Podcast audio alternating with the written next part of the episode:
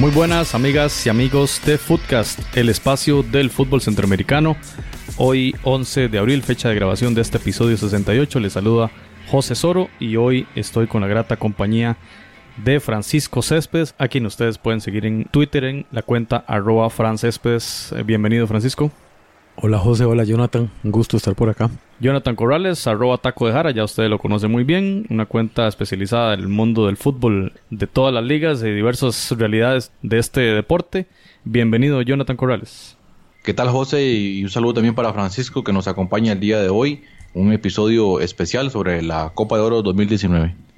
Así es, vamos a hablar de este tema en específico y bueno, y es que el día 10 de abril la CONCACAF dio el anuncio oficial de cómo se conformaron los grupos. No podemos decir sorteo, compañeros, porque realmente no fue un sorteo.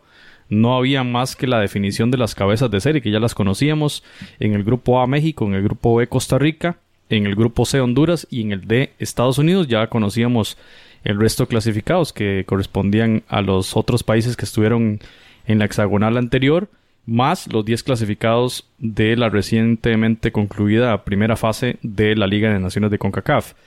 Eh, con esta configuración no hubo bombos ni nada, no, no vimos sorteo, nada más la CONCACAF dijo el 10 de abril vamos a conocer cómo están conformados los grupos y así lo hicieron para la decimoquinta edición de la Copa Oro que ya sabemos que se disputará desde el 15 de junio, el primer partido va a ser en el Rose Bowl en Pasadena, California hasta el 7 de julio, el día de la final, el partido será en Chicago, en el Soldier Field, estadio que recordamos por aquel partido famoso inaugural de la Copa del Mundo de Estados Unidos 94, eh, Alemania-Bolivia, si no mal recuerdo, creo que fue ese el partido, pero esos son estadios realmente importantísimos, ¿verdad? El Rose Bowl también, en, en el Mundial de Estados Unidos, por supuesto, estadios gigantes, y son 17 diferentes estadios, compañeros, que van a ser parte de esta competición, incluyendo el Estadio Nacional de San José y, en otro anuncio reciente de la CONCACAF, el Estadio Independence Park, que nosotros conocemos como el Estadio Nacional de Kingston. 35 mil aficionados, al igual que el Estadio Nacional en San José, la capacidad de este estadio. Entonces son tres países anfitriones y 17 eh, escenarios distintos. Las reglas básicas, bueno, por supuesto, estamos hablando de 16 equipos, 4 grupos, clasifican los dos primeros por cada sector, obviamente los que tengan más puntos y en caso de haber empate se va primero al tema de diferencia de goles, en segunda instancia a quién tiene más goles a favor y si persisten los empates, pues entonces se va al tema de duelo particular entre los dos equipos que presenten empate. Y si aún persiste el empate, porque puede suceder en, en, torneos cortos, puede pasar cualquier cosa, ahí se van al tema de tarjetas. ¿Quién ha tenido menos tarjetas? Quién ha sido menos sancionado en la competición, es otro criterio de desempate. Y ya por último, si nada de esto funciona, el criterio final es la moneda, ¿verdad? El sorteo de parte de la Copa Oro. Así que pasamos con Jonathan a conocer entonces la conformación de estos grupos de, la Copa Oro 2019. Bien, como usted lo decía, ya habían algunos cabezas de serie que estaba totalmente predefinido en, el, supuesto sorteo y en el grupo A finalmente quedó México que va a enfrentar a Canadá, Martinica y la selección de Cuba. En el grupo B va a estar Costa Rica, Haití, Nicaragua y la sorpresa de la Liga de Naciones, el equipo de Bermudas. En el grupo C aparece Honduras, Jamaica, El Salvador y Curazao. En este grupo, como ya lo explicaba, Jamaica va a ser sede del partido inaugural de este, de este grupo C. Y finalmente el grupo D estará Estados Unidos, Panamá, Trinidad y Tobago y la selección de Guyana.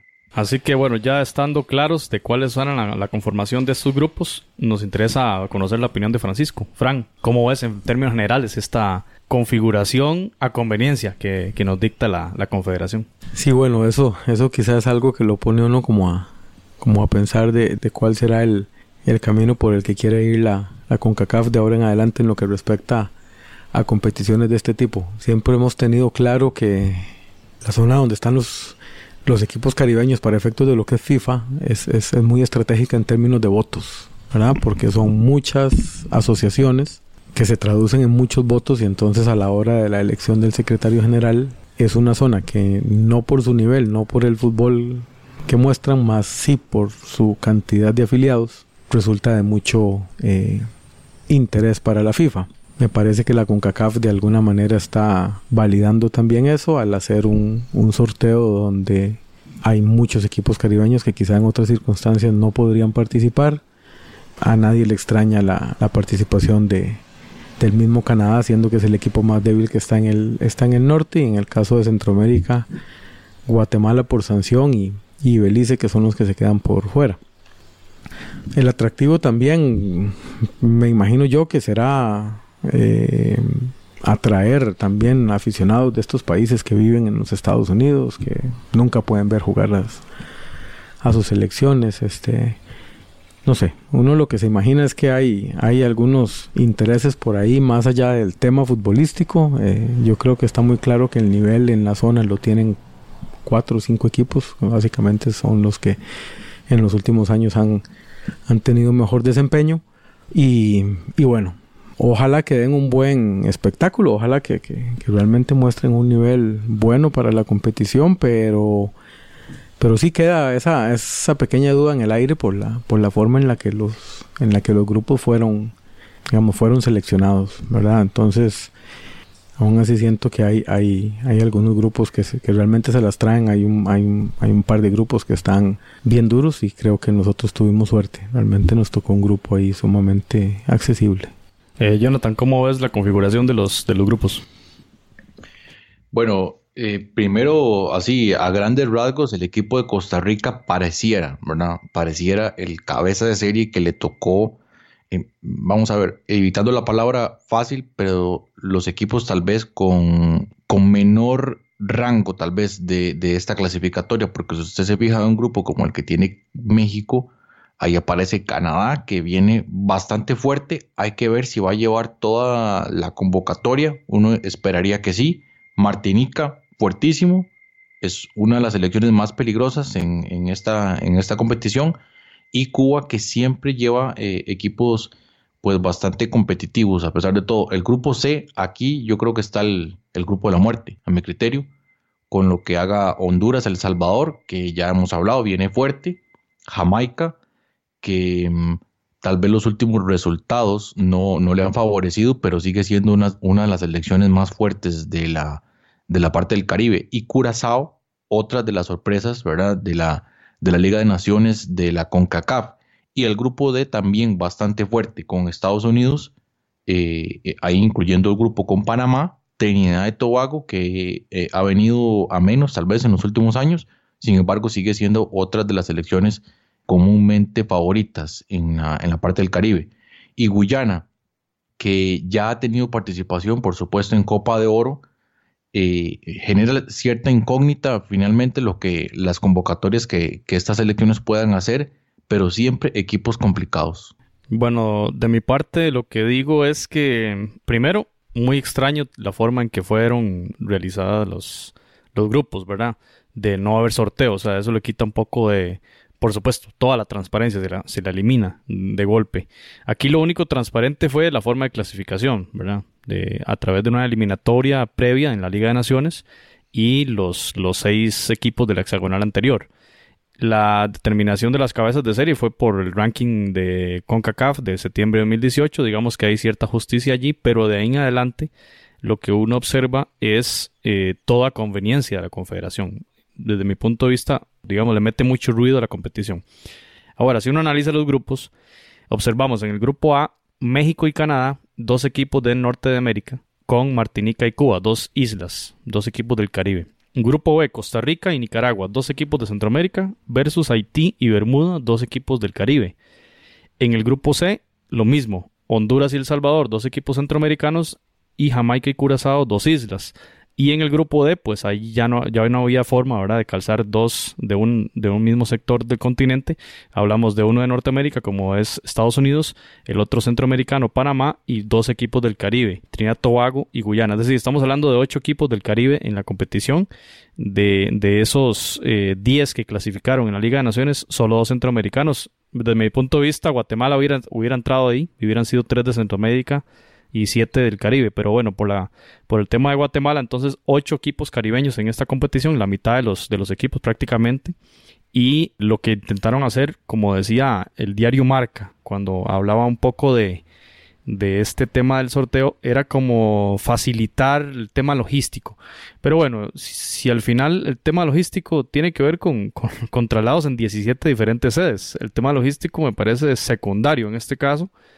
Y voy a mencionar un elemento importante y es el tema de Honduras. Me parece muy, muy extraño de la Confederación que cuando anunciaron que iban a, tener dos sedes en países de Centroamérica, yo pensé, cuando anunciaron Costa Rica y dejaron la otra pendiente, digo, la otra va a ser San Pedro Sula, fijo, porque Honduras es cabeza de serie, no tenía ninguna otra lógica. Si Panamá estaba en un grupo eh, perdón, Panamá no estaba nombrado como cabeza de serie, no era una eh, consideración, o El Salvador no era, tampoco era considerado para ser eh, una sede.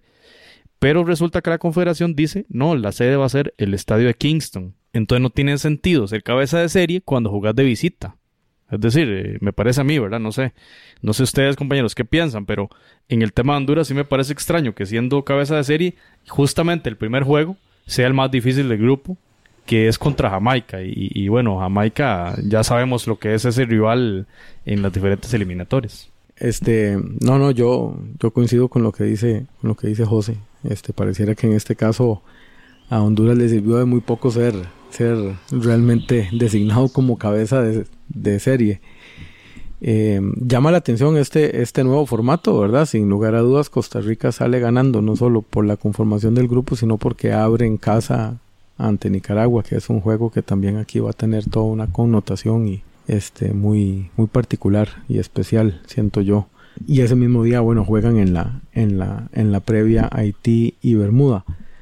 Em, vuelvo vuelvo un poco quizás a lo que mencionaba hace un rato. Y la CONCACAF de alguna u otra forma tiene que acomodar cosas en el norte, en el centro y en el Caribe también. Entonces ya habiendo sido designado el Estadio Nacional como uno de los, como una de las sedes que estaban fuera de los Estados Unidos, este siento que lo de Jamaica viene a ser una, una cuestión ahí como para equilibrar un poco ahí el tema y decir, bueno, hay una sede en el norte, una sede en Centroamérica y una para los caribeños. Sí, exactamente, como que la CONCACAF dijo al, al Caribe le tengo que dar sí o sí a uno y esperó hasta que se confirmara la clasificación de Jamaica porque en algún momento digamos que no estaba realmente claro y prácticamente creo que fue el día después de la clasificación de, Jamaica ya fue nombrado como sede, o sea, lo tenían, lo tenían ya previamente definido. ¿Qué hubiese pasado si Jamaica no clasificara? Bueno, probablemente se lo hubieran dado a Trinidad y Tobago, es lo que, lo que uno pensaría.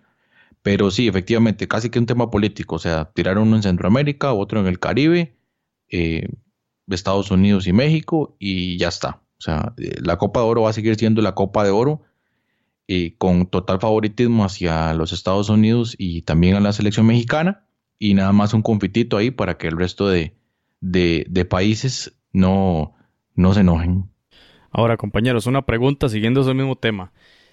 ¿Qué tanta deportividad ven ustedes en un ejercicio como el que acaba de ser con CACAF? ¿Verdad? Porque eh, han venido con políticas de renovación de la confederación, de las estructuras, después de los escándalos que ya todos conocemos y por los cuales varios de los expresidentes de las federaciones nacionales están encarcelados o en procesos judiciales. Entonces viene este, este momento donde se sale de la normalidad, ¿verdad? Todas las confederaciones hacen rifas, inclusive se hizo rifa para la configuración de los grupos de la Liga de Naciones que se va a jugar a partir del mes de septiembre. Es decir, este elemento de la poca transparencia en la, configuración, en la forma de decidir los grupos, ¿qué tanto lo ven ustedes como conveniente para la, para la federación? Y lanzo una pregunta ahí como para ayudarnos a responder. ¿Ustedes se imaginan a la UEFA haciendo esto, por ejemplo? Haciendo la configuración de la Eurocopa a, dedo y a conveniencia de, lo que, de sus intereses. Bueno, yo, yo definitivamente no, no, no, no me puedo ni siquiera imaginar que, a la UEFA se le ocurra hacer algo así. Vamos a ver cómo explico mi opinión al respecto. Cuando uno ve la forma en la que quedaron los grupos, uno podría preguntarse, o uno podría decir claramente, que los equipos de Centroamérica que tal vez pudieran decir algo del acomodo, ¿verdad? Vienen a ser, eh, creo yo, Honduras y El Salvador, que les, que les toca en, un, mismo grupo y con un, con un rival caribeño que es muy fuerte, ¿verdad? Entonces, Obviamente México no va a decir nada, Estados Unidos tampoco, Panamá es cierto, le toca con Estados Unidos, pero bueno, clasifican dos por grupo, entonces ahí cada quien empieza a hacer ahí como sus, como sus números, ¿verdad? Eh, no hay transparencia, pero me parece también que la forma en la que quedan acomodados los grupos y esa gran representatividad que se le da al fútbol caribeño de alguna manera hacen que haya sido tomado esto como con mucha como con mucha calma como con como con mucha tranquilidad. Pareciera que eh, no hay mayor preocupación en las, en las federaciones por la manera en la que se hizo, porque de alguna u otra forma todas están quedando en una posición bastante, bastante cómoda, sobre todo si lo vemos desde el punto de vista de los equipos que realmente tienen más opciones para clasificar. Em, me parece que la Copa es de todos los torneos de confederaciones que se hacen el que siempre ha sido menos vistoso y el que siempre ha tenido que recurrir a, a, varios elementos para tratar de llamar la, atención, invitar equipos de Asia. Japón ha venido, ¿verdad? Invitar a, exactamente, en algún momento creo que eh, habrán hecho alguna, alguna otra cosa por ahí. Brasil, Brasil, en algún momento jugó. Entonces, eh, a ver, dentro de cómo se ha venido manejando esto en la CONCACAF durante muchos años, no, no viene a ser nada nuevo. Esto es como esto ha sido como la norma. Cada vez que se juega la copa se, trata de hacer algo que llame más la atención. Eh, lo que decía José hace un rato, por ejemplo, lo de las 17 eh, sedes, de las cuales, ¿qué? ¿Cuántas están en Estados Unidos? 15, ¿verdad? Solo hay, solo hay dos afuera, Costa Rica y, y, Jamaica. Estos equipos literalmente los pasean por todo Estados Unidos, este, jugando juegos en estadios diferentes y tratando de llamar la atención de la afición de ciertas ciudades. Em, yo digo que si el tema no genera mucha, mucha crítica y no, no ha generado mucho comentario respecto a por qué se hizo de esa forma, es precisamente porque siento yo, de alguna u otra manera, todas las federaciones sienten como que como que salieron ganando, ¿verdad? Todas este, sienten que podrían sacar ventaja de la situación, sobre todo los equipos caribeños que en otras circunstancias ni siquiera jugarían en esta, en esta fase, son los que menos van a decir, son los que menos van a decir algo. Entonces creo que un poco por ahí anda el asunto. Obviamente eso no quita que no, eh, digamos, no sea un, un formato realmente, digamos, justo, equitativo, transparente, eh, que en cualquier momento sigue sigue o podría levantar esas dudas que vos hace un rato mencionabas que la CONCACAF de por sí viene de, una época un poco, un poco complicada con todos los cuestionamientos que se hacían respecto a este tema y a otros. Pero bueno, yo creo que cuando la competición arranque y se empiecen a ver los primeros resultados y se empiecen a ver ahí algunas cosas, puede que surjan algunas inquietudes y surjan algunas, algunos comentarios de las, de las federaciones, pero hasta el momento pareciera que, que se lo han tomado, que se lo han tomado bien.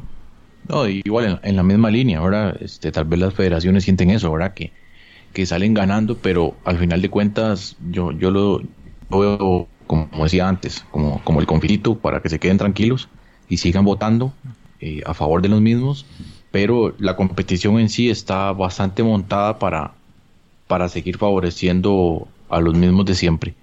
Hay que ver cuánto le va a afectar, sobre todo los a los equipos como a selecciones como Costa Rica y, Honduras que tendrían que hacer traslados tal vez un poco más complicados a nivel de logística eh, hacia los Estados Unidos. Vamos a ver esto qué, qué impacto va a tener, que normalmente tiene un impacto grande. Si usted hace una comparación en las distancias, eh, en una Eurocopa o, un torneo de estos, ni siquiera en, en, estas Eurocopas que han sido en sede compartida, eh, son traslados tan, tan lejanos. Cierto, y aquí, digamos, viendo las sedes desde la costa este hasta la costa oeste, hay, partidos, ¿verdad? Costa Rica va a jugar en Texas y también en Nueva Jersey, igual que en Nicaragua, ¿verdad? Porque son los mismos, los partidos son en el mismo estadio. Eh, me refiero, cuando juegue Costa Rica contra Haití, jugará entonces eh, Bermudas contra Nicaragua, ¿verdad? En el mismo estadio, así es como se está configurado esto. Y vean, voy a leer lo que mencionaba Marca en la publicación tras el no puedo decir sorteo, tiene uno la maña de decir sorteo, pero en este caso no se realizó la, configuración de los grupos. Dice Marca, en ningún momento se vio la realización de algún protocolo en las redes sociales de CONCACAF. Eh, únicamente señalaron que iban a anunciar los grupos, pero no indicaron cómo se definieron ni bajo qué sistema se definieron. Después se supo que los grupos trataron de acomodarse de acuerdo a la zona geográfica para evitar viajes largos. Por ejemplo, Jamaica y Honduras. No así eh, en el caso de Canadá, ¿verdad? Para citar alguna selección. Es decir, no, pusieron a Canadá en ese grupo de Jamaica para que no tuviese que viajar hasta Kingston, pero sí Honduras que en teoría tiene un viaje más, más corto, ¿verdad? Pero esa teoría se cae cuando uno ve eh, los desplazamientos y justamente lo que acaba de mencionar Jonathan sobre esos desplazamientos eh, larguísimos en Estados Unidos. Y cierra la marca indicando otro de los criterios fue el de evitar lo más posible enfrentamientos similares a los de la Liga de Naciones, que ya recordemos que se había hecho la rifa. Y aquí voy a mencionar algo. Haití comparte grupo contra Costa Rica tanto en Copa Oro como en Liga de Naciones. Recordemos el grupo D de Liga de Naciones es Costa Rica, Haití y Curazao. Así que ahí se cae un poquito también esa hipótesis. Lo mismo que el caso canadiense que comparte grupo en Liga de Naciones con Estados Unidos y con Cuba. Y si uno ve y repasa el grupo A, ahí tenemos a Cuba y a Canadá junto a México y a Martinica. Entonces, en ambos casos también esa hipótesis se cae. Eh, bueno, e, estos son parte de las, de las características eh, que trae la competición y hasta cierto punto ya ahí uno, uno se va acostumbrando. Bueno, pasemos a la, a otro tema que ya ustedes adelantaron algo y es lo que se hace usualmente cuando se conocen la configuración de grupos. Compañeros, ¿cuál para ustedes es el grupo más parejo de todos? El que podemos llamarle, entre comillas, grupo de la muerte. Y también, por otra parte, ¿cuál creen ustedes que es el grupo que está más, más claramente definido? Empecemos con Jonathan. Bueno, definido, definido, yo creo que ninguno. Tal vez el que yo veo más, como decía antes, es el de Costa Rica. Yo vería ahí clasificando a con todo el respeto, Costa Rica y Haití. El grupo C es el que me parece eh, mm, el grupo de la muerte, el más complicado. Curazao va a ser uno de los caballos negros. Al menos ese es el panorama que, que, uno podría pensar, tomando en cuenta esa, esa Liga de Naciones de CONCACAF, la participación que tiene Salvador y por supuesto la selección de Honduras. Hay que ver entonces lo que haga Jamaica. Caso del grupo D, eh, ahí yo y, y Panamá clasificando. Y en el grupo A, pues tengo algunas dudas. Bueno, en el caso de México, sí, me, quedaría clarísimo, pero tengo dudas ahí en cuanto a Canadá o Martinica. Canadá en el papel llega superior, tiene una excelente, eh, excelente convocatoria, excelente cuadro, con gente que está en competiciones europeas, en ligas europeas, y en ese aspecto, digamos que, en el papel se ve superior, pero Martinica es un, equipo bastante, bastante complicado, tiene individualidades que normalmente hacen diferencia en, esta Copa Oro. Sí, bueno, para mí los, los equipos caribeños siempre son una sorpresa, como los vemos tan poco, eh, realmente casi nunca, casi nunca tenemos chance de verlos en, en la competición, digamos, propia de ellos siempre, siempre, traen, siempre traen sorpresas. Nosotros siempre, históricamente, nos ha costado terriblemente los equipos caribeños. Eh, hay que ver qué trae Bermuda, hay que ver qué trae Haití. Haití en el 2015 es una excelente Copa de Oro, tenía un equipo muy bueno, muy rápido, que la tocaba muy bien, casi todos jugaban en la Liga Francesa y en la MLS. Este, pero coincido en que quizá es el grupo donde el cabeza de serie realmente tiene una situación más cómoda. Creo que los grupos más complicados son el C y el D. Porque efectivamente Trinidad y Tobago es un equipo que en Copas de Oro usualmente ha hecho como buen papel también. Creo que fue la eliminatoria pasada que antes de que entró al hexagonal y estaba en el grupo donde estaba México y sacó unos juegos importantísimos este en la, en la, en la fase previa. Entonces Trinidad, eh, el mismo Panamá que se ha convertido en un equipo muy bueno en Copa de Oro. Panamá ha, hecho muy buenas participaciones en, Copa de Oro, ha tenido muy, muy buen desempeño. Tal vez la clasificación al Mundial le cuesta un poco más, pero este tipo de, de, formatos como que se le ajustan bastante bien. Eh, recordemos que Estados Unidos también está como en, como en un recambio ahí de, de jugadores y en la de menos puede que eso también haga que los juegos de este grupo sean sumamente, eh, digamos, que tengan mucha competencia entre sí. El grupo A, creo que la interrogante que dice Jonathan es, es válida. Este, y definitivamente el C.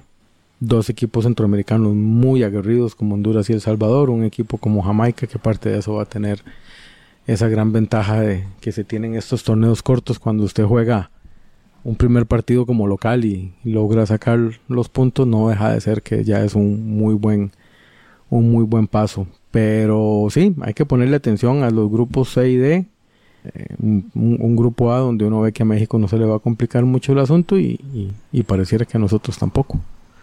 Bueno y de mi parte de mi parte indicar que comparto con ustedes el grupo C para mí es el grupo más más fuerte más parejo porque por ejemplo Curazao, de la que, de la que se ha conversado últimamente acá en Costa Rica por el tema de Liga de Naciones, y va a ser nuestro, nuestro rival en esa competición, eh, tiene jugadores, cuando estábamos revisando en episodios anteriores, em, jugadores, la mayoría de ellos milita en la, en la primera división de Holanda. Entonces recordemos que es un territorio ultramar de, Países Bajos y no es eh, menor el, el, hecho de que eh, sus jugadores disputen o trabajen para clubes europeos. Y por otro lado, la enorme rivalidad Honduras-Jamaica que ustedes ya mencionaron. Y el jugar en Jamaica para Honduras también va a ser duro, ¿verdad? Eh, me parece que es el grupo más, más parejo del que uno podría decir cualquiera puede clasificar. En nosotros, si bien se ve alguna claridad, especialmente con las cabezas de serie, creo que las cabezas de serie van a clasificar con mucha más claridad que en el grupo C. Eh, Honduras creo que sí la tiene más, más complicado. Sin embargo, tiene todo el potencial, por supuesto, para, para pasar con, un proceso nuevo, con un entrenador de élite y con delanteros de muy buena calidad que ya los conocemos, especialmente militando en la MLS y en el caso del Choco en, el Girona. Eh, me parece a mí que el caso de México y Costa Rica la tienen relativamente, digamos, bueno, es que hacer esas, esos juicios de valor es bastante complicado para que luego no lo, lo tachen a uno de, de, de altanero, como muchas veces criticamos al, periodismo mexicano, ¿verdad? Pero sí, sí creo que los escenarios son menos complejos que el que tiene Honduras, ¿verdad? Para los otros cabezas de serie. Y, y en el grupo D también yo veo, para mí es el segundo grupo más difícil, el grupo D, porque Panamá viene en un nivel ascendente enorme, bien comprobado en el partido anterior en Portugal contra la selección de Brasil. Y el papel de Trinidad Tobago, ese partido Estados Unidos-Trinidad Tobago, compañeros, va a ser bravo porque los estadounidenses tienen una espina del, del tamaño del, del, ancho del país, ¿verdad? Por, por esa eliminación a Rusia 2018. Así que bueno, eh, me parece que bastante interesante toda esta eh, configuración a pesar del, del no sorteo. Y vamos a mencionar rápidamente la primera fecha. La primera fecha de esto que ya dijimos inicia el sábado 15 de junio, doble jornada en el Rose Bowl de Pasadena. Eh, Francisco, ahí se juega la NFL. ¿Hay algún equipo disputa? O, creo que se juega el, No, en el Rose Bowl creo que juegan uno de los juegos del, del, universitario, precisamente. ajá. Eh, bueno, creo que es precisamente el Rose Bowl. Es que, es que siempre tenemos la imagen de ese estadio gigantesco de, no sé, 80 mil personas llenándolo hasta el tope, ¿verdad? En esos juegos de la NFL. Así lo vamos a ver quizá porque ahí va a jugar México. O sea, Los Ángeles. Estamos hablando de Los Ángeles o, de una, una, ciudad cercana a Los Ángeles, Pasadena. Eh, al menos está en el estado de California. Va a jugar Canadá-Martinica, que no tienen gran arrastre, pero ahí va a jugar México contra Cuba. Ese en esa fecha de inicio. El día 15 de junio, un sábado, y el domingo 16, doble jornada en el Estadio Nacional Haití-Bermudas, a las 4 y a las 6, según horario de CONCACAF, Costa Rica, Nicaragua, que por cierto ya están a la venta los, los boletos, lo veíamos en la página, en la, página Special Ticket, 12 mil colones eh, sol, estamos hablando qué, 20 dólares, por ahí. 20 dólares. 20 dólares la más barata, 23 mil colones sombra, unos 40 dólares y 28 mil colones preferencial, unos, eh, ¿qué? 45, por ahí, 45, 50, 50 dólares. Esos son los, los costos de las, de las entradas de ese domingo 16. El lunes 17 va a ser la jornada en Jamaica. 6 de la tarde, Curazao, El Salvador. Y 8 de la noche, Jamaica, Honduras, partido bravo. Porque imaginemos que Honduras, el equipo de Fabián Coito deberá ir con todo porque a nadie le, le conviene perder la primera jornada. O sea, ganar en la primera jornada en cualquier torneo corto es vital. Porque si no tenés que remontar, ¿verdad? En dos fechas que tenés por delante. Así que vamos a ver ese partido está, está bastante fuerte. Nada más ahí para, para el dato, ¿verdad? La, la capacidad del Rose Bowl es de 92.542 espectadores. Es un estadio gigantesco. Se, han, se han jugado Super Bowls. Se juega desde 1923 se juega precisamente el Rose Bowl, que es una de las finales del, del fútbol universitario colegial. NCAA, eso no. Eh, sí, correcto. Sí, correcto. No sé si estoy mal de memoria. Me parece que un Brasil-Holanda se jugó ahí. O alguno de los partidos grandes del, Mundial, en cuartos o en semifinales del Mundial del 94. Del Mundial del 94. Bien, y, y vean, compañeros, la, la, última fecha de esta, de esta primera ronda, digamos, de esta, más bien los últimos partidos de esta primera eh, fecha, en el grupo D, Panamá, Trinidad, Tobago. Esto va a ser en Allianz Field, en Minnesota. 6.30 eh, del martes 18, Panamá, Trinidad, Tobago. Y 8.30 eh, Estados Unidos, Guyana. Así que imagínense ese partido, Estados Unidos goleando, por ejemplo, ya se posiciona, arranca bastante bien, arrancaría muy fuerte esa competición. Y esas llaves, para tenerlo claro, recordemos, Costa Rica está en el grupo B, México está en el grupo A. El primero del grupo A, el primero del grupo de México, disputaría los cuartos contra el segundo del grupo de Costa Rica. O sea, perfectamente se puede dar un, un México-Costa Rica si Costa Rica obtiene el, boleto en el segundo puesto, o se puede dar un México-Nicaragua o un México-Haití. Perfectamente son viables esos partidos. Y eh, lo contrario, o la inversa también, el primero del grupo de Costa Rica iría contra el segundo del grupo de México, ¿verdad? Entonces, esos son los cruces. Y por ende, eh, los otros grupos del C y el D en el mismo sistema. El primero de uno contra el segundo del otro y viceversa. Eh, cada uno de esos entonces pasaría entonces a semifinales. Las semis eh, son ya en el mes de julio, la final recordemos 7 de julio en el Soldier Field en Chicago. Compañeros, de mojémonos un poco, mojémonos un poco, demos por adelantado los, ganadores, eh, los dos primeros sitios de, cada grupo. No sé, Jonathan, empecemos con usted para, para embarcarlo.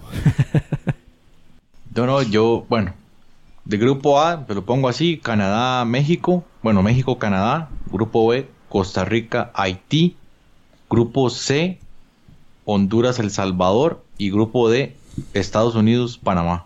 Así en ese orden. Francisco. Vamos a ver, en el grupo A, México primero, Canadá de segundo. En el grupo B, Costa Rica de primero, Haití de segundo. En el grupo C, Jamaica de primero y Honduras de segundo. Y en el grupo de Estados Unidos, Panamá. Bueno, aquí jugando de pitonizos todos. Vamos a ver cómo nos va después, ¿verdad? Bueno, yo, grupo A, México de primero. Y pues, le voy a hacer caso a Jonathan. Le voy a poner a Martinica ahí porque habló bastante bien del, de este equipo. Voy a poner a Martinica de, de segundo lugar en el grupo A. En el grupo B, Costa Rica va a clasificar de líder y Nicaragua va a dar la campanada en el, en el grupo B porque tiene una espina muy grande contra Haití, que le, venció en la reciente Liga de Naciones. Hay ahí un, un, pique bravo y Nicaragua va a sacar la casta. En el grupo C, Honduras va a ganar el grupo. Me parece que Fabián Coito va a la campanada ahí. Y la selecta va a ser el segundo clasificado. Y en el grupo D, este, Estados Unidos y Panamá, al igual, al igual que ustedes, compañeros. Así que creo que hay unas similitudes. En el grupo D lo tenemos claro. Estamos todos igual. El A y el D, creo. Y el... Ah, no, vos pusiste en, el A. En el A yo soy el rebelde que puse Martinica porque me convenció Jonathan. O sea, me convenció Jonathan el tema de Martinica. Eh, Canadá, bueno, sí, Jonathan conoce más de, de, los jugadores canadienses que están en Europa. Creo que hay uno en el Bayern Múnich, si no me equivoco. Ahí lo, lo estuvo hablando, ahí escuchamos unas declaraciones del Tata Martino respecto a este jugador y hablaba Alfonso Davis. Alfonso Davis se llama. hablaba con mucho respeto, Jonathan, este, eh, el Tata Martino respecto a la selección de Canadá, ahora que lo, entrevistaba a Televisa, por cierto. Eh, vamos a ver, otro tema. Eh, las aprovechando que estaban en Los Ángeles, es una ciudad de, glamorosa en el tema de, medios de comunicación, en el tema de cine, ¿verdad? los entrenadores de las selecciones nacionales de Jamaica, Costa Rica, Estados Unidos y Honduras se fueron a ver un partido de la NBA. Entonces la, la cuenta de la NBA Latinoamérica estaba publicando una foto en el Staples Center. Estaban estos cuatro entrenadores. Estaba Matosas, estaba Fabián Coito, Theodore Whitmore y Greg Berhalter de los Estados Unidos. Estaban allí y eh, compartieron un rato ahí con el entrenador de los Trailblazers, que era el rival de los Lakers en esa noche. Y muy interesante cómo esta cuenta de la NBA y también replicado por la cuenta de CONCACAF daban razón de esta visita. Eso es parte del marketing para imaginarnos la cantidad de plata que se mueve en esto, ¿verdad? Porque es parte del marketing para promover eh, esta, esta competición. Usted está escuchando Footcast, el espacio del fútbol centroamericano.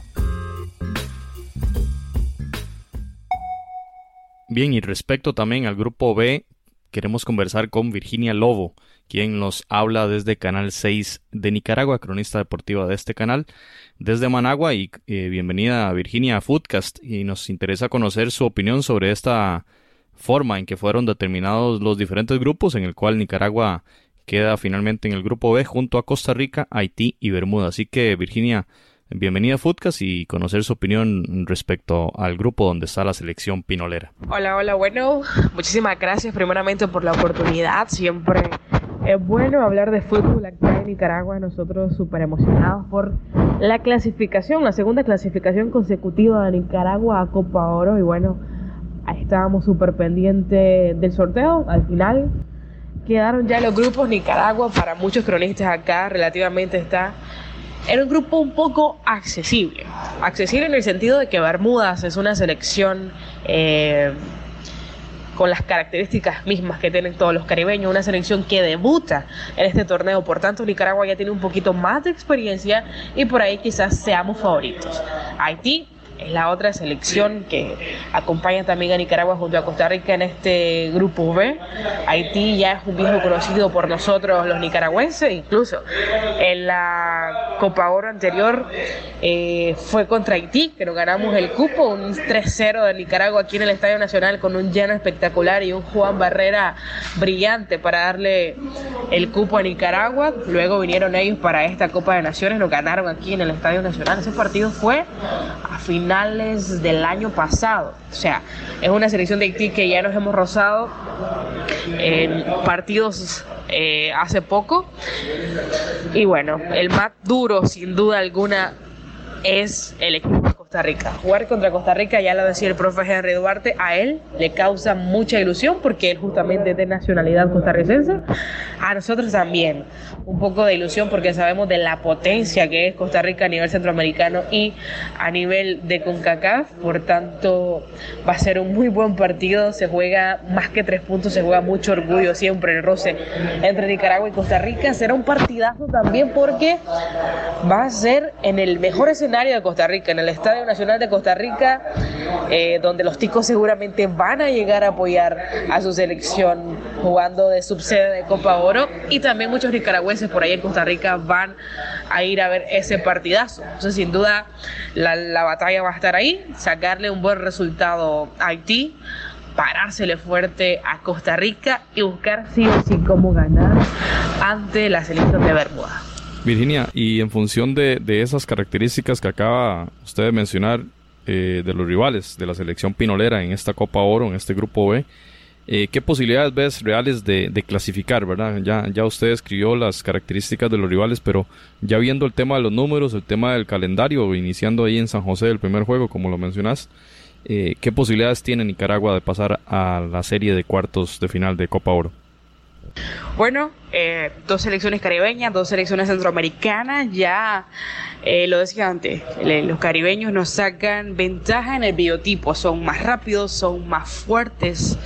Eh, quizás Nicaragua tiene un poquito de ventaja porque son más técnicos. Nuestros jugadores por ahí se ha basado el juego de Nicaragua, un poquito más de técnica, manteniendo el balón y tratando de generar y de robarle la iniciativa al contrario. Ya en números reales y en expectativas sí se espera mucho de la selección de Nicaragua. Obviamente no pueden llegar así por así a Copa Oro, se tiene que realizar un par de fogueos antes para que llegue el grupo más consolidado también. Estamos atentos a la última convocatoria que realiza el profesor Henry Duarte para llevar a un grupo quizá un poco más competitivo a este torneo. Pensando en la selección de Haití, lo mencionaba, ya se ha jugado con ellos, por ahí habrá que fajarse, Haití es una muy buena selección, cierto que se le había ganado para el pase anterior, pero el último partido ellos no ganaron, mostraron una selección relativamente joven, con jugadores que están militando en ligas extranjeras muy buenas, así que por eso Nicaragua tendrá que eh, jugarse todo ante, ante Haití. por ahí Bermudas, yo pienso que le va a pesar un poco ser el debutante de este torneo. Por ahí Nicaragua llega con un poquito más de experiencia, ya su tercera Copa Oro lo mencionaba antes, así que contra Haití se tiene que también asegurar esos tres puntos. Y para mí, sin duda lo mencionaba, el, el rival más difícil es Costa Rica. Y más difícil porque el primero, se pensaba antes ah, en el fútbol nacional o en grupos de selecciones igual, empezás con lo más fácil y terminas con el más duro. Ahora tocó lo contrario, tocas toca el primer partido en San José, con un rival que se crece en su casa, que se crece con su afición. Entonces va a ser importante el trabajo que realiza Nicaragua, pero también va a ser importante el trabajo psicológico, porque dependiendo mucho de ese resultado, Nicaragua tiene que afrontar los dos siguientes encuentros. Eh, eh, pongámosle que Nicaragua termine perdiendo contra Costa Rica va a ser eh, mucha fortaleza mental las que tengan los jugadores para levantar cabeza y plantarse todavía a dos partidos más con las posibilidades reales de clasificar a segunda ronda.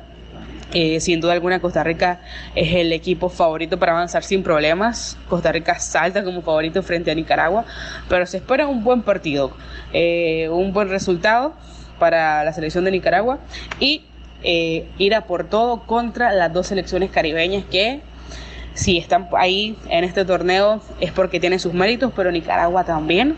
Así que pensamos que sí, pensamos que sí. Eh, independientemente del resultado contra Costa Rica, que siendo muy realista va a estar muy difícil ganarle a Costa Rica. Hay que sacar los seis puntos que están en juego frente a Bahamas y frente a Haití para que Nicaragua pueda avanzar a la siguiente fase. Virginia, la selección nicaragüense viene dando de qué hablar. Eh, clasificó entre los primeros 10 puestos de la Liga de Naciones, donde por supuesto le dio el pase a esta Copa Oro y es la tercera participación de la selección pinolera en, en, la máxima competición de selecciones de la Confederación. Entonces quiero preguntarle, quiero conocer su opinión sobre el crecimiento de esta selección. ¿Qué significa participar de la Copa Oro 2019 para la selección de Nicaragua en función justamente de ese crecimiento de esta disciplina en el hermano país de Nicaragua. Eh, sí, sí, efectivamente los resultados de la selección están ahí, el crecimiento es algo real. Eh, desde que el profesor Henry Duarte asumió, en el año 2014 lo anunciaba la federación, asumió o dirigió más bien su primer partido en 2015, en las eliminatorias para Rusia, justamente. El profe vino con una buena mentalidad, vino a implementar un nuevo fútbol en la selección, dándole oportunidad a jugadores y haciendo también relevos generacionales, que eso era justamente importante, o quizás parte de lo que necesitaba Nicaragua para mejorar el nivel que habían tenido. Eh, su, tercera clasificación a Copa Oro, su segunda consecutiva, es súper importante.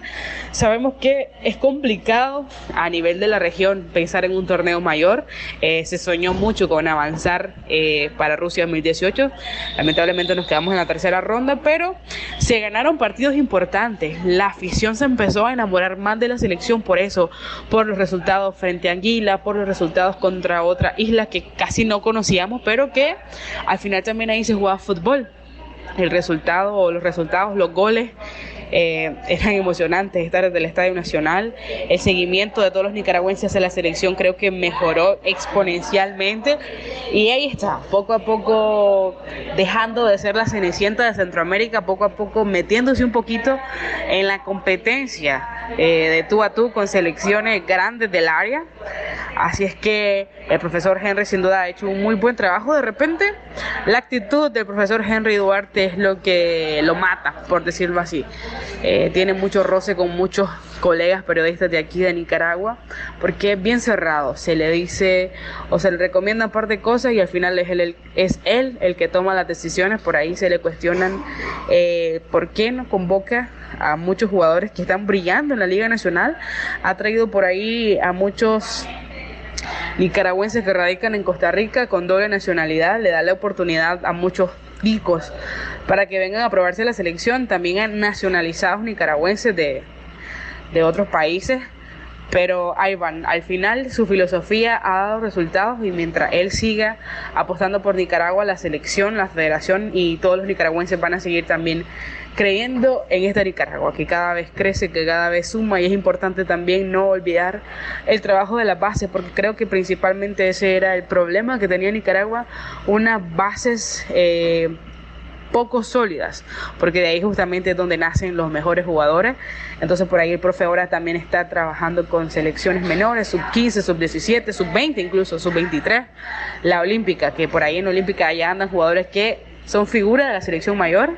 Entonces, todos nosotros como crónica, como nicaragüense, estamos eh, siempre apoyando la selección y más ahora que está eh, pasando por un buen momento. Esperamos que los resultados en esta Copa Oro sean mejores que el anterior donde ya se logró hacer historia, anotando un gol en este torneo, un gol de Carlos Chavarría a Panamá. Entonces vamos a estar ya ansiosos y atentos de que empiece el torneo. Bien, Virginia, muchas gracias por darnos este panorama general sobre la selección azul y blanco de cara al, grupo B de la Copa Oro 2019. Muchas gracias Virginia, por supuesto que acá estamos siempre con las puertas abiertas para su participación y porque nos interesa mucho seguir al tanto y en la actualidad del fútbol de Nicaragua. Muchas gracias Virginia. Gracias a ustedes, gracias a ustedes de verdad por la oportunidad, por compartir eh, conocimiento de fútbol con colegas tan importantes, por el espacio y para mí siempre es bonito hablar de fútbol y por supuesto siempre es más bonito hablar del azul y blanco, hablar de la selección, así es que estamos a la orden y a esperar ya a que empiece ese torneo tan esperado por todos nosotros. Footcast, el espacio del fútbol centroamericano. Muchas gracias a Virginia por su aporte muy interesante la expectativa que existe desde Nicaragua de en esta participación, la tercera de esta selección pinolera en Copa Oro y la mejor de las suertes. Y nos imaginamos, compañeros, un partido muy colorido en, ese 16 de junio en San José. Esperemos que sea de mucha hermandad y que ojalá no hayan actos de, xenofobia ni, mucho menos, ¿verdad? Bueno, vamos a pasar a un, a un dato que nos quería compartir Francisco, muy interesante sobre la configuración de los grupos. Sí, bueno, es que lo que, lo que me llamaba la, atención, bueno, me llama la atención.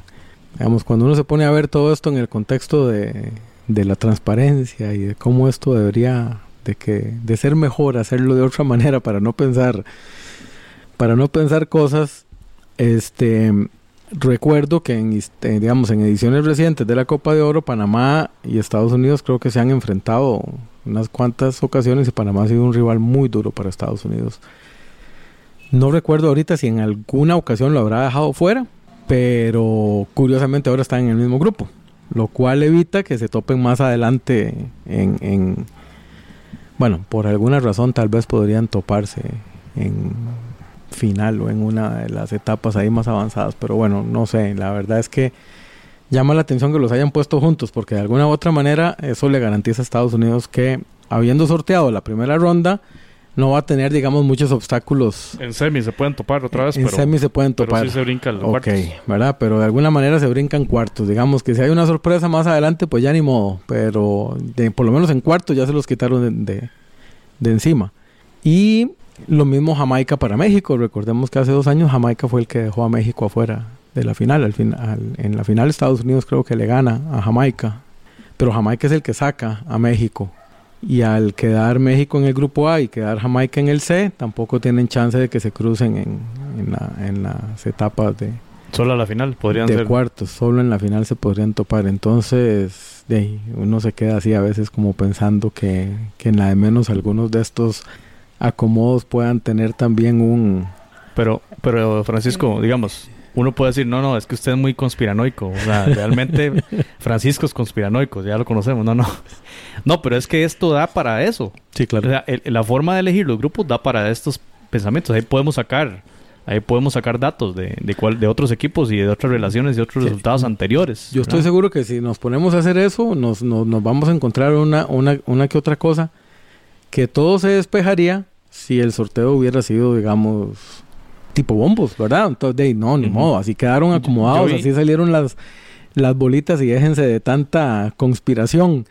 Pero como no fue así, eh, de uno tiene que hacer el comentario porque llama la atención que, que el acomodo haya sido como tan estratégico, por lo menos con estos equipos. Es interesante, yo estaba viendo la televisión internacional y decían los periodistas, eran mexicanos, eh, festejando la decisión de CONCACAF de, de, por lo menos reconocer esto, que para ellos era mejor hacerlo así que no las bolitas calientes tan afamadas en, en la UEFA, ¿verdad? Que, que, se ha hablado en los sorteos de Champions y demás. Bueno, interesante, ¿verdad? Eso, es ver esas otras perspectivas. Ahora, eh, estoy desinformado en esta parte del VAR, pero ahí va la pregunta que, que quería hacerles. ¿Se imaginan que el VAR podría implementarse en Costa Rica por primera vez en forma histórica el 16 de junio. Si, si la Confederación decide implementar VAR para la Copa Oro, eh, tendría que estar en el Estadio de Jamaica y también en el Estadio Nacional de Costa Rica. Podría ser entonces eh, esa la primera ocasión histórica. ¿Cómo ven el tema del VAR, eh, Jonathan? Pues sí, es un paso que se tiene que dar. Es un paso que se tiene que dar. Si, si en algún momento CONCACAF quiere seguir estando o, o mantener un nivel alto como confederación de la FIFA debe implementar el VAR y va a ser interesante entonces su aplicación en, el, en ese partido que se va a jugar en Costa Rica. Lo mismo para los partidos en el partido en Jamaica. Va a ser ahí bastante interesante. Yo creo que cualquier cualquier cualquier aporte que se haga desde desde la tecnología al juego eh, o a cualquier deporte en general es muy válido y en este caso el, el, VAR no debería ser la excepción. Yo creo que estaría interesante ver cómo, cómo funciona. Y la CONCACAF en todo caso lo pensaría implementar que en las en las eliminatorias o eso es lo que no Ojalá. eso es lo que no, sab eso es lo que no sabríamos.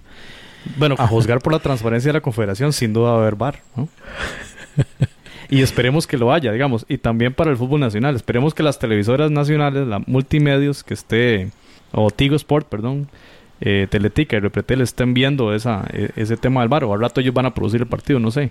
Pero eso lo hacer lo interesante, de llevar el bar, si en caso de que se, se aplique en la, en la, Copa Oro, llegará a Jamaica, llegará a Costa Rica por primera vez, porque la MLS supongo ya que, que, que lo aplica. ¿verdad?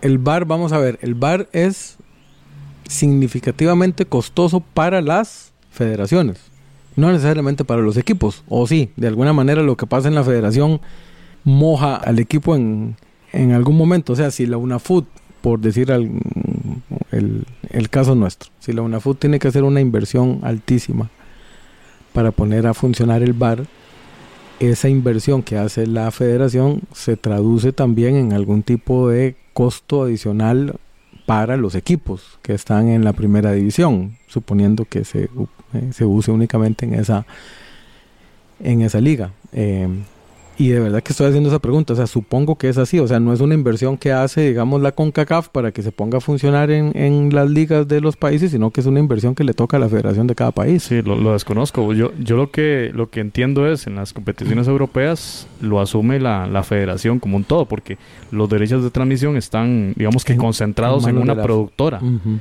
Así como uno ve en la, en la Champions y lo ve en, en la Bundesliga o ahora en España, es una sola productora la que realiza los partidos. Acá tenemos tres, y yo en el resto de Centroamérica también, ¿verdad? Tigo de por medio casi en todos, pero otros canales nacionales en, también con derechos en algunos partidos. Y eso es un tema que le mete ruido, ¿verdad? Suponemos que en Estados Unidos la MLS eh, produce, hay una productora, uh -huh. digamos, raíz, de no, donde toma la señal. Entonces con ella es que se establece la relación. México habrá que ver, ¿verdad? Porque ahí está Televisa y está TV Azteca. TV Azteca. En todo caso, el tema del bar va a ser novedoso para muchos de nuestros jugadores. Es decir, sabemos que los hondureños que están en, en Estados Unidos ya, ya, lo conocen, el Fito Celaya ya lo conocen en la MLS. Y bueno, el Fito, a ver si es convocado también, al rato no lo convocan. Los jugadores de Costa Rica que están en Europa o, o, los que lo han implementado en la MLS o ahora Campbell en México ya lo conocen. Los que jugaron el Mundial pasado. Pero mucha gente no lo conoce. Sí. Mucha, muchos jugadores, los caribeños, por ejemplo, los que no están en Europa, este, van, a, van a tener una experiencia nueva, ¿verdad? Entonces, eso sin duda que es, es un tema interesante. Cerramos con, con tres datos, compañeros. Primero, para la gente que nos escucha en Estados Unidos, Univision y Fox van a ser las cadenas que van a transmitir la Copa Oro y Fútbol de Primera Radio Network, entonces por a nivel radial, a nivel de, de Estados Unidos. Dice la, la, CONCACAF que esta competición de junio-julio será transmitida en 180 países alrededor del mundo. O sea, estamos hablando ya de que el marketing de la Confederación ha elevado el nivel, digamos, de la transmisión deportiva. Va a ser vista o va a estar disponible, no es que va a ser vista, pero va a estar disponible en 180 países, prácticamente en todo el mundo, lo cual es bastante importante. Pensemos en los agentes de jugadores, pensemos en las ventanas de los jugadores para exponer, tener la exposición para verse y, y poder ser contratado por clubes. Eso es un primer dato. El segundo dato Eh, un dato que nos da nuestro amigo Gerardo Coto Cover, el zar de las estadísticas, dice que 16 han sido los partidos oficiales entre Costa Rica y Nicaragua, 15 triunfos ticos y un empate. Ese es el balance histórico entre Costa Rica y la selección azul y blanca.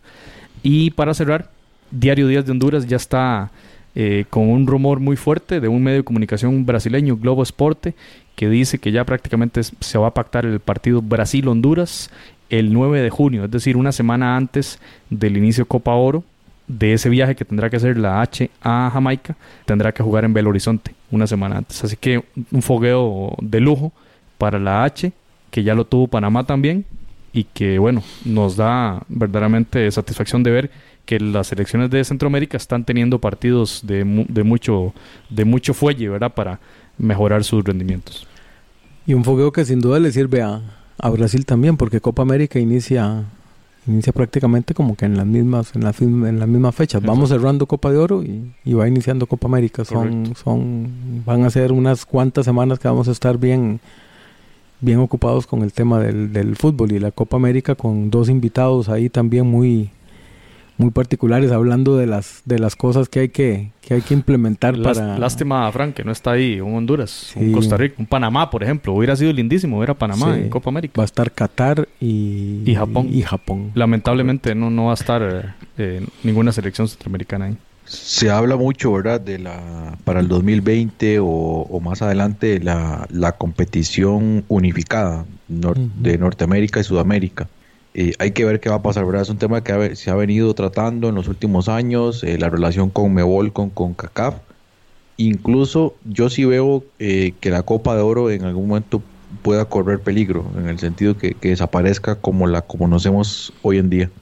No, ya se había hablado, ¿verdad? Hace poco la Confederación tuvo que salir ante rumores y decir sigue la Copa Oro en pie, porque se hablaba de la desaparición de la Copa Confederaciones, entonces de una de un reacomodo de una Copa del Mundo de clubes con 16 o 24 clubes, una cosa rarísima, uh -huh. y la posibilidad de una Copa América ampliada, digámoslo así. Sale a desmentirlo tal vez para para esta. Las televisores, ajá, las televisoras que ya tienen contrato, los claro, y ya estaba muy cercana esta vez. Claro.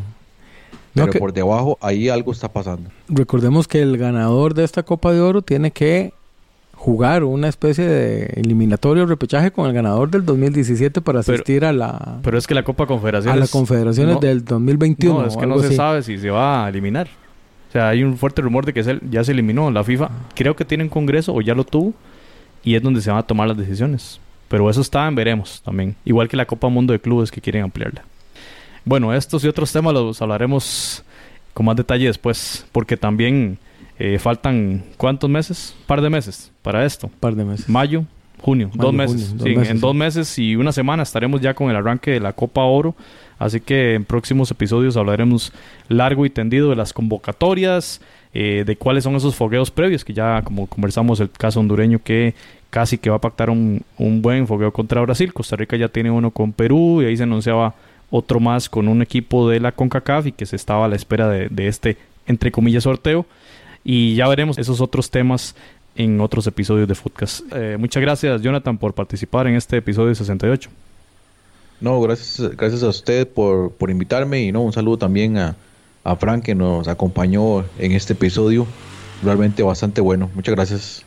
Gracias, Frank, por haber, haber regresado a esta su casa, a Foodcast. Mucho gusto, José y, y Jonathan también. La verdad es que a mí me encantaría poder participar más, pero a veces fue pucha, ¿cómo, cómo, cómo cuesta que nos, que nos acomodemos. Ustedes graban muy tarde, man. A las 9 de la noche, a las 9 de la noche yo estoy dormido ya todos los días y, y que va, bueno. Francisco es que, que va. para que los conozcan los, los oyentes, Francisco quiere abrirse un podcast sobre el NFL, ahí estamos tratando de convencerlo. y sobre también eh, heavy metal.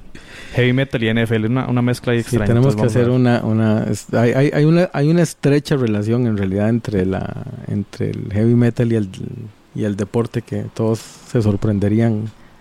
Las mejores bandas de heavy metal usualmente vienen de los mejores países que juegan al fútbol. Muy bien. Hay una relación ahí. Muchas gracias Francisco, gracias Jonathan y recordarles que estamos en la web foodcast.org, ahí pueden escuchar otros episodios de nuestro espacio y pueden seguirnos en redes sociales arroba foodcastcr tanto en Twitter como en Facebook. Muchas gracias y nos escuchamos la próxima semana.